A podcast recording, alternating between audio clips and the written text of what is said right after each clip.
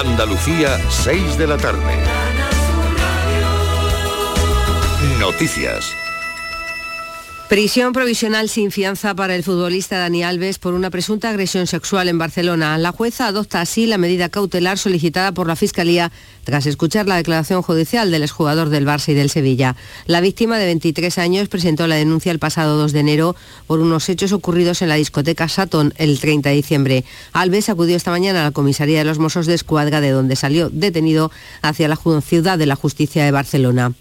La caída del sistema informático de Cajamar afecta a más de 3 millones y medio de clientes y 900 oficinas. Una incidencia técnica impide operar con la banca electrónica y diferentes servicios de la entidad desde hace casi 24 horas, Clara Aznar. La entidad financiera ha informado a través de sus redes sociales a sus clientes que pueden realizar reintegros en efectivo a través de cajeros y pagos con tarjeta en comercios con normalidad. Sin embargo, la incidencia técnica que se produjo durante la madrugada del jueves, mientras se llevaban a cabo tareas de mantenimiento, ha provocado la inoperatividad de todo el sistema informático, canales digitales y medios de pago. Cajamar trabaja por restablecer la normalidad lo antes posible. Este jueves conocíamos que España realizó 15 15 trasplantes diarios en 2022 hasta alcanzar los 5.383. Entre los centros hospitalarios donde se han realizado esas intervenciones quirúrgicas, el Hospital Reina Sofía de Córdoba reafirma su liderato en trasplante cardíaco y pulmonar. Ana López. El Hospital Cordobés batió su propio récord en 2022 en trasplantes con 216. De hecho, ha superado por primera vez en su historia el centenar de trasplantes renales en un año, nada menos que 111. También hubo récord de trasplante pulmonar con 54 y se practicaron 23 injertos cardíacos, cuatro de ellos infantiles. Vaya García es la directora gerente del centro. Ha sido un año muy bueno. La verdad que la lista de espera en pacientes que están esperando un órgano pues han podido beneficiar de ello. El Centro Sanitario Cordobés ha superado sus datos en todos sus programas de injertos, siendo el mejor de Andalucía en corazón y pulmón. Científicos de la Universidad de Granada han descubierto cómo calmar a las neuronas transmisoras del dolor usando una morfina que ellas mismas producen. Este avance podría generar nuevos analgésicos para tratar el dolor crónico. El descubrimiento es fruto de una investigación internacional en la que también participa el CSIC y la Universidad de Harvard.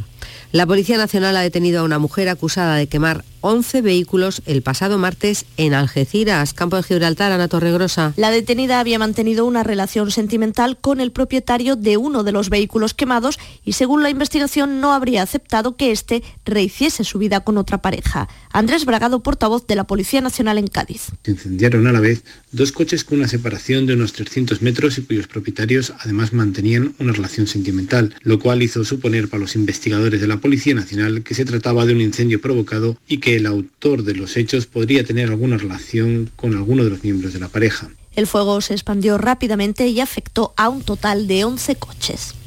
La selección española masculina de balonmano ha ganado este viernes a Eslovenia por 26-31, una victoria que permite a los hispanos lograr la clasificación matemática para los cuartos de final del Campeonato del Mundo mm, de Polonia y Suecia. Los hispanos, por tanto, siguen imparables e invictos en su camino hacia las medallas. A esta hora en Sevilla 18 grados, en Málaga y Almería 17, en Cádiz y Huelva 16, en Córdoba 12 y en Jaén y Granada 11 grados. Andalucía son las 6 y 4 minutos de la tarde. Servicios informativos de Canal Sur Radio. Más noticias en una hora. Y también en Radio Andalucía Información y canalsur.es. Si necesitas recuperarte de una operación de cadera, rodilla o cualquier otro proceso médico, en Vallesol podemos ayudarte. Contamos con profesionales que te ayudarán a recuperarte más rápido y llevarán un estrecho seguimiento de tu evolución. Y todo ello sin desplazamientos innecesarios y por mucho menos de lo que imaginas. Infórmate en el 924 24 25 o en vallesol.es. Vallesol, la residencia que te mereces. Pero Pepe, Carmen, qué guapísimos estáis. Tenéis la piel perfecta. Sí, hemos ido a Clínica Doctor Ortiz y nos ha aconsejado lo mejor para los dos. Nos han transmitido seguridad y confianza. Son muy completos. Tratamientos de arrugas, rellenos faciales, láser, cirugía plástica, injertos capilares, ginecología. Pide tu cita gratuita en Clínica Doctor Ortiz y siéntete segura en tu clínica estética de confianza. Pacientes reales, belleza natural. Bienvenidos a Sacaba. Mil metros de electrodomésticos con primeras marcas. Grupos Whirlpool, Bosch y Electrolux. Frigoríficos, lavadoras, hornos, vitros. ¿Quieres más? Aires acondicionados, aspiradoras, pequeños electrodomésticos y financiamos en 12 o 20 meses sin intereses solo tú y Sacaba. Tu tienda de electrodomésticos en el Polígono Store en calle nivel 23. Ven a ver nuestra exposición y sus 25 años de experiencia. Sacaba. Este lunes a la una de la tarde, la tertulia de la jugada de Sevilla en Burro Nervión. La gastronomía más canalla se cocina en el barrio de Nervión. Burro Canaglia, en calle Luis Montoto 112. El análisis, el debate y los protagonistas del fin de semana deportivo en Burro Canaglia Nervión. Somos tu radio. Quédate en Canal Sur Radio. La radio de Andalucía. Hola queridos amigos, ¿cómo estáis? Son las 6 y 5 minutos de la tarde en este momento y abrimos la puerta, abrimos la ventana de la radio a los temas que nos ocupan cada día a esta hora de la tarde.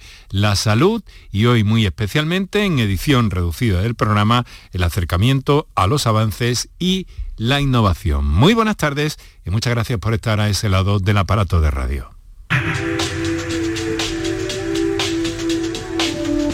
Canal Sur Radio te cuida. Por tu salud. Por tu salud con Enrique Jesús Moreno. Bueno, en la jornada de hoy, pues eh, justamente hemos conocido cómo eh, el Hospital Virgen de las Nieves de, de, Granada ya cuenta con el nuevo Gamma Knife, el bisturí de rayo Gamma. Es un aparato del que se instala por primera vez en la sanidad pública en nuestro país. Solo hay una máquina similar de fabricación sueca en la clínica Ruber en Madrid. Es un instrumento que eh, pone eh, a la sanidad de Andalucía en un lugar absolutamente cumbre, eh, ya que es el primero, como les digo, que se, que se, que se instala en el sistema público español. Bueno, es un aparato eh, que, claro, decimos bisturí de rayos gamma y nos, nos, parece algo pequeñito, pero no es así en absoluto. Estamos hablando de eh, 18 toneladas, lo que pesa, está eh, instalado en una zona muy especial y blindada del hospital y sirve para eliminar con gran precisión células cancerígenas del cerebro sin dañar los tejidos sanos. Es de una precisión absoluta. Eh, nos tenemos que felicitar por esta innovación, por este aparato que ha costado unos 4 millones de euros, como les digo, de fabricación eh, sueca y que va a permitir pues tratamientos más rápidos y sobre todo más cómodos también para los pacientes. No les digo las consecuencias beneficiosas que puede tener esa precisión en la actuación de este aparato para las más de 400 personas que se van a beneficiar de él eh, cada año en el hospital eh, granadino. Así que dicho esto, pues eh, tenemos todos, insisto, que felicitarnos y hemos de felicitarnos también por algunos otros asuntos.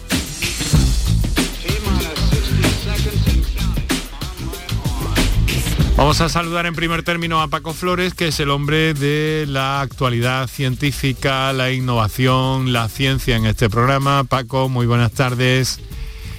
Buenas tardes, Enrique. ¿Qué tal? ¿Cómo estás? Fin de semana bonito. Tú Hoy también te felicitas, ¿no? Música, por, por este, claro, por, por este todo, gran aparato. Por los avances, uh -huh. exacto, por los avances en Córdoba, por lo que es el número de trasplantes, Eso que vamos es, a sí. ver si recuperamos que el tengo, ritmo que teníamos de antes de la pandemia. Que y tengo aquí, tengo aquí guardado, es un hito verdaderamente en el caso del Hospital Reina Sofía de Córdoba. Ayer se hicieron públicos los datos eh, globales de trasplantes en Andalucía y eh, pues eh, en los próximos días irán llegando del resto de los hospitales. ¿no? El Hospital eh, Reina Sofía ha superado su propio récord en 2022 en trasplantes. Se llevaron a cabo 261, eh, más de un centenar eran de, de riñón y según los datos de salud, durante el 22 hubo una serie de intervenciones, en concreto 111 por encima de los 100 la primera vez en, en trasplante renal. Y también eh, hubo trasplantes pulmonares 54 que sobrepasan los 49 que se hicieron de pulmón en 2019 que era el dato más alto entre otras cifras. Así que tenemos que felicitarnos por esto y tantas cosas y tenemos que seguir pendientes también de cómo evolucionan las cosas en la atención primaria que es donde están puestos ahora muchos puntos de vista pero esto es innegable. La humanidad por una parte en los trasplantes, unida a la tecnología humanizada de profesionales que, de profesionales que en toda Andalucía contribuyen a que estos trasplantes sean realidad y eh, felicitarnos también por el aspecto técnico, también rodeado de humanidad, que va en beneficio de los pacientes y que nos resulta pues muy agradable comentar hoy aquí al arranque del programa. ¿No te parece, Paco Flores? Totalmente de acuerdo, suscribo todas tus palabras. Pues muy bien. Está Soy Parco en palabras. Muy bien. No, quería darte la oportunidad si tenías que o querías o te apetecía eh, comentar. No, me parece muy bien y además me parece, eh, yo he visto trabajar a los equipos que hacen los trasplantes y se dejan la piel, nunca mejor dicho, en este tipo de cosas, a cualquier hora, en cualquier momento, eh, a cualquier parte de España para recoger un órgano y la disposición que tienen es enorme y la capacidad de la población también para reaccionar con esa solidaridad que se reacciona. Bueno Paco, pues vamos a ir a vamos a ir al, centro del día y a la guía y acercamiento a los titulares más destacados porque eh, tenemos que situarnos también en Andalucía y felicitarnos por algunas otras cosas. Han descubierto los mecanismos que relacionan la diabetes con un mayor riesgo de Alzheimer. Es un hallazgo clave para combatir este tipo de demencia y esto ha sido en un equipo de la Universidad de Cádiz, si no me equivoco. También la de Granada ha participado. Correcto, es un equipo científico de las universidades de Cádiz y de Granada que destaca que la diabetes favorece las formas solubles del péptido betamiloide, las más tóxicas y dañinas, Enrique, para el tejido neuronal. Todo ello facilita la rotura de los vasos sanguíneos a nivel cerebral y potencia la muerte neuronal, típica de la enfermedad de Alzheimer. La novedad de los resultados obtenidos se basa en que estas patologías de nuestro cerebro, que dan lugar al Alzheimer, también se ven en la diabetes y en la prediabetes. Y si somos capaces de actuar en esa fase, tendremos más posibilidades quizás de plantarle cara a ese deterioro cognitivo que provoca el Alzheimer. Bueno, pues eh, también un hallazgo importante en este caso en Estados Unidos, se ha descubierto la causa del 20% de los casos de epilepsia infantil que no responden al tratamiento, lo que se conoce como epilepsia refractarias. Exacto. La razón puede estar en parches de tejido cerebral dañado o anormal, conocidos como malformaciones del desarrollo cortical, que dan lugar a un grupo diverso de trastornos del neurodesarrollo en los niños. La resección quirúrgica o extirpación del parche puede curar la crisis y la cirugía de la epilepsia para mejorar los resultados neurológicos es ahora una de las partes clave del armamento médico moderno, pero la causa de los parches todavía sigue siendo un misterio. La investigación se ha llevado a cabo en la Facultad de Medicina de la Universidad de California en San Diego, en Estados Unidos, en colaboración con un consorcio internacional de 20 hospitales infantiles de todo el mundo, Enrique. Beneficios de la vitamina D, que bueno, mucho se ha hablado de ella y nos llegan informaciones nuevas. Y es que los beneficios que puede producir esta vitamina dependen mucho de nuestro propio peso, ¿no es así, Paco? Pues fíjate, Enrique, el estudio se planteó para averiguar si tomar suplemento de vitamina D u omega 3 de origen marino podía reducir el riesgo de desarrollar cáncer, cardiopatías o ictus. Y se observó que las personas más obesas metabolizaban peor la vitamina D y por lo tanto su efecto beneficioso se reducía. Los efectos saludables de la vitamina D sobre nuestro organismo no parecen ser iguales para todos, según un equipo de investigadores del hospital eh, del Hospital Brigham and Women de Boston en Estados Unidos. La vitamina D, perdón, D de dedo parece metabolizarse de forma diferente en personas con un índice de masa corporal elevado. ¿A qué nos referimos cuando decimos eh, índice de masa corporal es la relación entre la masa corporal de una persona y su estatura. Según los valores propuestos por la Organización Mundial de la Salud, el IMC o el índice de masa corporal es uno de los principales recursos para evaluar nuestro estado nutricional. ¿Que cómo se calcula? ¿Quieres que te lo explique rápidamente? no, tenemos tiempo. No tenemos mucho tiempo hoy. un macroestudio ha de, puesto de, manifiesto un trasvase de microbios con las personas cercanas. Hasta un tercio de las bacterias proceden de la boca. Es algo que tenemos que tener muy en cuenta. Eso lo comentamos puntualmente y nos vamos de nuevo a la Universidad de Granada, donde se ha creado un instrumento de evaluación psicológica para evitar el suicidio en adolescentes. Me parece esto muy importante, Paco. Sí, al final es todo utilizando las, la base de datos. Existen una serie de factores protectores que promueven la resiliencia de los adolescentes en riesgo y resultan fundamentales para evitar el suicidio. Un equipo científico liderado por la Universidad de Granada ha detectado estos factores que son el optimismo, la esperanza, el control del impulso o la protección externa como habilidades sociales, entre otros. Además, los investigadores han diseñado un mecanismo de evaluación para potenciar dicha resiliencia en adolescentes que previenen que previamente se hayan infringido pues, lesiones o hayan tenido una tentativa de suicidio. Este instrumento se puede aplicar en centros educativos o en sanitarios y también existe una versión para los adultos. Así que de esta forma y combinando datos estadísticos podemos intentar echar una mano a la prevención del suicidio en los adolescentes y adultos. Bien, vamos a la Agencia Europea de Medicamentos que ha dado el visto bueno para una vacuna en mamíferos animales contra la leishmaniasis el equipo eh, está formado por miembros del Consejo Superior de Investigaciones Científicas, ¿verdad, Paco?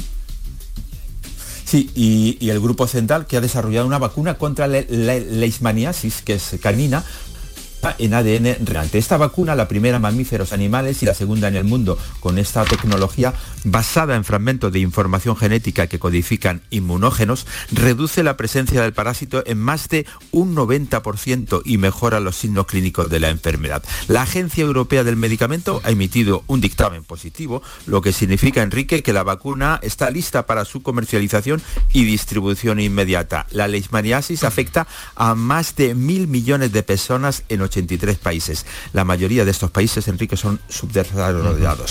Vale, eh, estamos eh, acercándonos a la actualidad en el ámbito eh, científico. También vamos a estar muy pendientes de un congreso que tiene lugar en este momento, que ya estamos pendientes de, de la presidenta de la Sociedad Andaluza de Oftalmología, que están desarrollando su congreso en Almería. vamos a hacer unos minutos para nuestros anunciantes y enseguida estamos con ella. Medicina, prevención, calidad de vida. Por tu salud en Canal Sur Radio. Este 2023 escribe tu propia historia con Social Energy. Toma la mejor decisión del año e instala paneles solares de primeras marcas con hasta 25 años de garantía. Ahorra hasta el 90% de tu factura de luz e ilumina tu hogar noche y día con nuestras baterías. Pide tu estudio gratuito y aprovecha las subvenciones disponibles 955 44 11 11 y socialenergy.es. La revolución solar es Social Energy.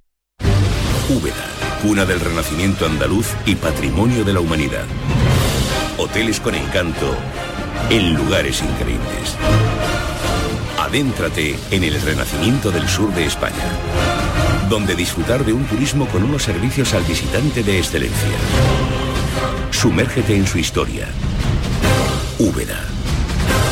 Ven, te sorprenderá. Enrique Jesús Moreno, por tu salud, en Canal Sur Radio.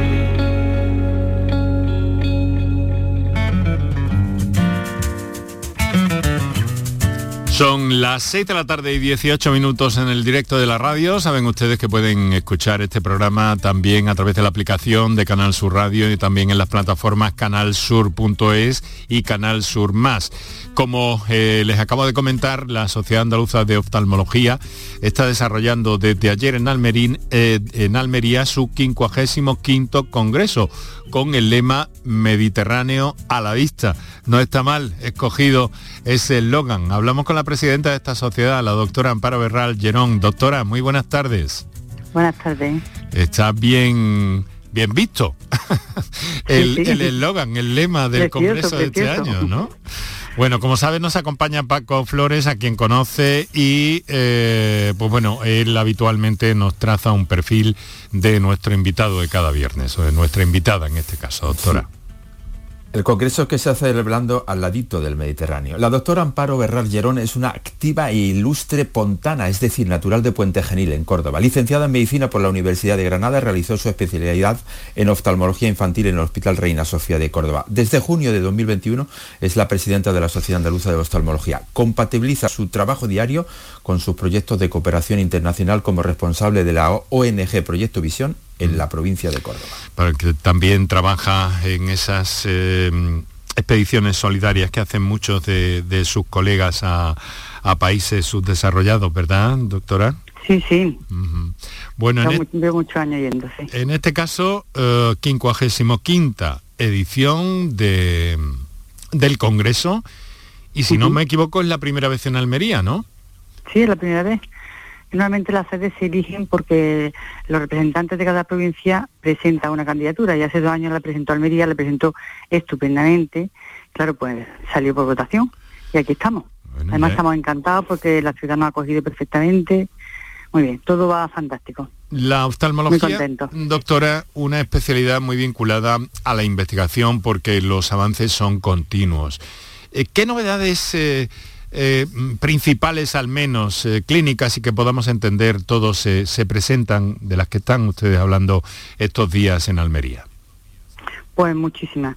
Porque, por ejemplo, en tema de terapia de la degeneración macular senil, que es una cosa que afecta a muchas personas a partir de 65 años, para la degeneración macular eh, húmeda tenemos los antiogénicos, los pinchazos típicos, pues para eso hemos presentado unas novedades de mm, implantes que duran más tiempo, con lo cual la frecuencia de pinchazo disminuye.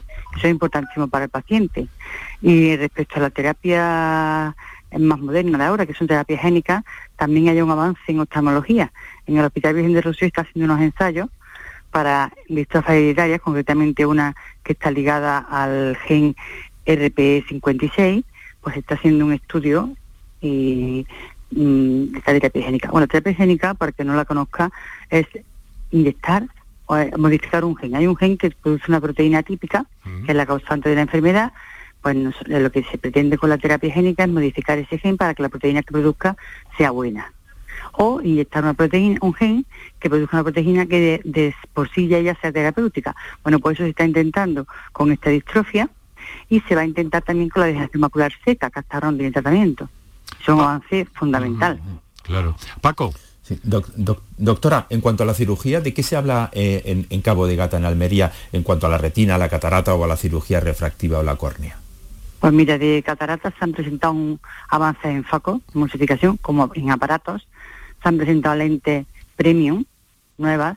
De, el premium significa la excelencia en la implantación, ¿no? Conseguir ver lejos, cerca, media distancia y conseguir corregir los astigmatismos. Pues se han presentado lentes nuevas, lentes de EDOF, de rango extendido, para pues, personas que no puedan un multifocal poderle una que corrija lejos y media distancia, van avanzando mucho se habla también, se va a hablar de unas eh, cánulas nuevas y unos trócares que mejorarían la cirugía de vitrectomía, que es tan importante en la diabetes y en muchas enfermedades de la retina. Eh, bueno, a plan quirúrgico todo eso tenemos. Ahora mismo está hablando del queratocono y de los instas, los implantes que se ponen, pues también hay avances en ese tipo, en los normogramas y en la forma de actuación. Catarata, cirugía refractiva o córnea, eh, cirugía refractiva eh, cada vez, cada vez, doctora, más común. Se hace... Se hace de una forma, le digo personalmente, porque en los últimos días he conocido al menos ocho casos, fíjese que los he contabilizado, coincide con, con estos días, ocho casos de personas de mi entorno cercanas que han eh, mm, pasado, y digo pasado casi fugazmente por esa intervención. Esto, esto era impensable hace eh, algunos Bueno, años. la, la refractiva empezaron con los láseres Eximer en el 92. Sí. Que de hecho fuimos pioneros y en Córdoba montándolo. Y en estos años ha avanzado muchísimo. Han avanzado los software, han avanzado las plataformas, han avanzado las formas de conectar las topografías a los aparatos, con lo cual hay mucho menos margen de error. Hay aparatos que nos miden la pupila, que es importan- importantísima a la hora de, de operarlo. En fin, que todas las indicaciones son mucho más eh, personalizadas, con lo cual el margen de error es menor. Otra cosa que tiene la oftalmología es hacer tratamientos personalizados, igual que están haciendo en el cáncer. Ya no hablamos de una baja de tensión, sino para esta persona concreta qué baja de tensión interesa o qué cirugía hacer. Por ejemplo, de glaucoma se habla de cirugía y hay como 50 eh, modalidades distintas de implantes, de tipo de perforantes. O sea que ha cambiado muchísimo en los últimos años. Entiendo. Y quiero preguntarle Ya, una cosa. va- vamos- Sí, Dame un segundo, Paco, porque quiero preguntarle, todos estos avances, eh, doctora, están, mm, eh, mm, están eh, mm, progresando paralelamente en el ámbito de la sanidad pública, la sanidad privada, o cómo va esto? Porque son avances muy ponte, muy punteros, costosos. ¿Cómo está este, este Pues reparto, por así decirlo? No, no, yo creo que van paralelo, ¿eh? De hecho, la sanidad pública andaluza funciona muy bien. Esto que te he comentado de la génica se está haciendo en Virgen de Rocío, que es el hospital puntero de, Sevilla. Y la privada, pues claro, va también a- al mismo tiempo, pero van muy, muy de la mano, ¿eh? Paco. Paco. Eh, probablemente la, la- la investigación, la fase de investigación se, se de- se echa más de- en falta en la, en la- en la medicina privada y se, y se ve más en la medicina pública. Pero lo que ha dicho antes me interesa. ¿Vamos hacia una medicina o una atención personalizada en oftalmología? Sí, sí, de hecho cada vez, cada, ya hay un hecho, de un, dicho que no hay enfermedades sino enfermos. Y eso es lo que tenemos que pro- procurar. Y de hecho, igual que los cánceres están haciendo las terapias, inmunoterapias personalizadas para el paciente, aquí intentamos también llegar ahí. Cada paciente lo suyo, lo que le esté indicado. Y bueno, yo creo que se está consiguiendo. Al tener más oferta y tener mejor método de estudio, puede ser más individualizado el caso. No a todo el mundo se le pone lo mismo, sino cada uno lo que necesita. Doctora, ¿cómo estamos? nuestra- ¿Cómo estamos los andaluces? ¿Qué principales eh, problemas no- nos afectan en el ámbito de la salud visual, la salud oftalmológica eh, a los andaluces? Pues bueno, como en todo, ¿no? La población está envejeciendo, el prima- prim- problema más gordo es la degeneración macular asociada a la edad, que antes era de mayores y ahora de 65 años, que son personas relativamente jóvenes todavía, ¿no? Eh, afecta mucho el teratocono, que antes no se diagnosticaba tanto, y es una enfermedad juvenil, incluso infantil, y se está diagnosticando mucho y tratando mucho. Eh, las cataratas, por supuesto, y también todo lo que va relacionado un poco con el envejecimiento de la población. Paco. Doctora, ¿tenemos una asignatura pendiente en Andalucía con el tema de la prevención? Pues mira, nosotros estamos a nivel de la sociedad eh, impulsando un programa de, de salud ocular a nivel andaluz, junto con la Junta de Andalucía y con, con el SAT, que esperamos que funcione bien, para intentar toda la medicina, todo lo que podamos en plan preventivo, sobre todo en enfermedades que producen ceguera. Ahí Eso está bastante avanzado. Las retinografías, por ejemplo, se han, eh, han avanzado en presencia y en, en- en funcionamiento en Andalucía en los últimos años, una barbaridad. Muchísimo, muchísimo. Y además de la retinografía, es que estamos ahora con las, por ejemplo, las OCT. La OCT hay una OCT que es angio-OCT, con lo cual no hay que hacer la angiografía antigua y eso está ya a nivel de los hospitales. Y hace unos diagnósticos muy precisos y muy precoces. Paco, tienes la última muy brevemente, por favor. Vale, al, al tener, al, al tener más esperanza de vida eh, necesitamos más oftalmólogos, ¿no, doctora? Sí. ¿Cómo se sí, está supuesto. afrontando esta falta o esta carencia de oftalmólogos? Uf, pues es difícil, ¿eh? Porque el tema es que salen pocos de los mil, muchos se van. Realmente hay una, una gran falta, ¿eh? De oftalmólogos. Bueno, de oftalmólogos y de muchas más especialidades. Ese es un problema que tendríamos que tratar a nivel de, de SAS, claro. Pero que también fallo en la medicina privada, ¿eh? También faltan. Le voy a hacer una pregunta, en fin, no sé, eh, parece que hay un dato ahí de una media de 107 días para conseguir cita con un especialista en oftalmología. Desde una sociedad científica como la que usted preside, eh, doctora, ¿se puede, ¿se puede hacer algo por aliviar este, este, este problema? ¿Presionan ustedes o, dan ideas o, que en definitiva qué pueden hacer un- una sociedad científica para aliviar esta situación? Pues mm, presionar, por supuesto. Estudiar y plantear casos también a la ayudarle a la al SA eh, el tema y plantear la- las posibles, pero es que soluciones mientras no tengamos más medios y más médicos, porque la demanda hospitalaria, la demanda de la atención primaria en oftalmología y la demanda en cualquier eh, va creciendo porque la, la, la ciudadanía cada vez es más consciente de que sus enfermedades se pueden curar de que son enfermos y de que tienen patología que antes no pensaban que la tenían ya son más conscientes de ella. Entonces la demanda está creciendo y la oferta no crece porque tenemos pocos médicos. Mientras no cambiemos ese tema, mm, nosotros podemos presionar, decir, pero no podemos hacer nada desde la sociedad. Concienciar a las instituciones, concienciar a los médicos en lo que podamos. Nosotros además estamos muy volcados en el tema residente. Todo lo que es eh, oftalmólogos jóvenes, estamos muy volcados en su formación porque pensamos que son los que más necesitan formarse y los que, a los que más les podemos ayudar. Muy bien, doctora. El caso, una- el caso es que no tenemos tiempo para más, discúlpeme, pero ha quedado Vale, vale. clarísima la idea. Eh, yo quiero agradecerle que haya estado con nosotros, que sea en beneficio de todos este congreso que desarrollan ustedes en Almería y que volvemos a escuchar y volvemos a contactar y en este programa siempre estamos pendientes también de lo que tiene que ver con la salud visual de los andaluces. A vosotros y a todo de Almería, ¿eh? Muy bien. Todo el personal de Almería se volca con nosotros, estamos muy agradecidos. Pues un saludo, doctora. No tenemos tiempo para más. Paco, un abrazo.